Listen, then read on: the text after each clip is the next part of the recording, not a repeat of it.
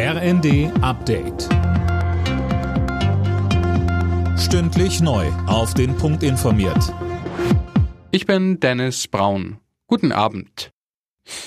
Wie wird es mit der Stromversorgung im Winter funktionieren? Darüber wird aktuell im politischen Berlin diskutiert. CDU-Chef Merz sieht einen Blackout auf Deutschland zukommen, wenn am Atomausstieg festgehalten wird.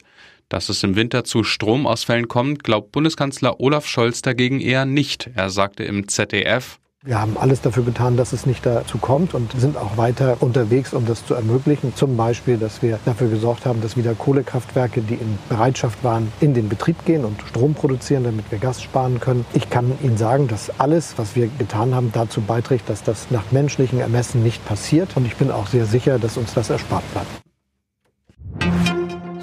Einmalzahlungen für Rentner und Studierende, Steuererleichterung für die Mittelschicht und ein günstiger Preis für einen Basisverbrauch an Strom. Das sind die Eckpunkte des neuen Entlastungspakets. Zur Finanzierung sollen Übergewinne von Energieunternehmen abgeschöpft werden. Die Gasspeicher in Deutschland füllen sich schneller als geplant und das obwohl Russland gerade kein Gas über die Pipeline Nord Stream 1 liefert.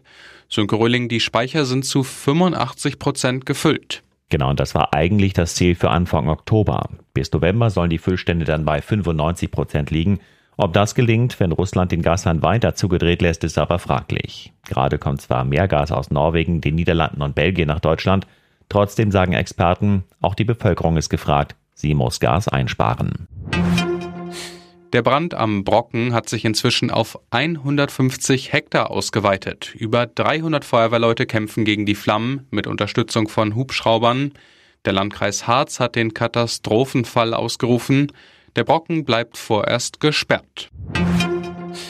Hertha BSC kann in der Fußball-Bundesliga den Befreiungsschlag feiern. Beim ebenfalls kriselnden FC Augsburg konnten die Berliner mit 2 zu 0 gewinnen und so den ersten Sieg der Saison einfahren und Gladbach und Mainz trennten sich 0 zu 1. Alle Nachrichten auf rnd.de